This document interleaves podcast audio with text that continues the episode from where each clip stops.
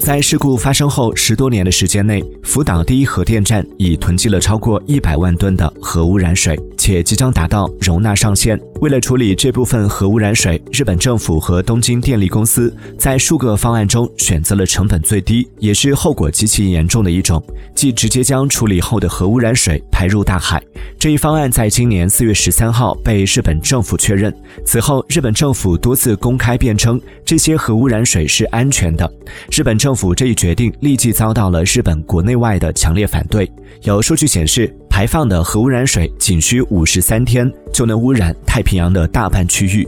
日本政府这种极其不负责任的行为，不仅将对海洋环境、食品安全和人类健康产生深远影响，还将对日本民众的生计造成巨大损失。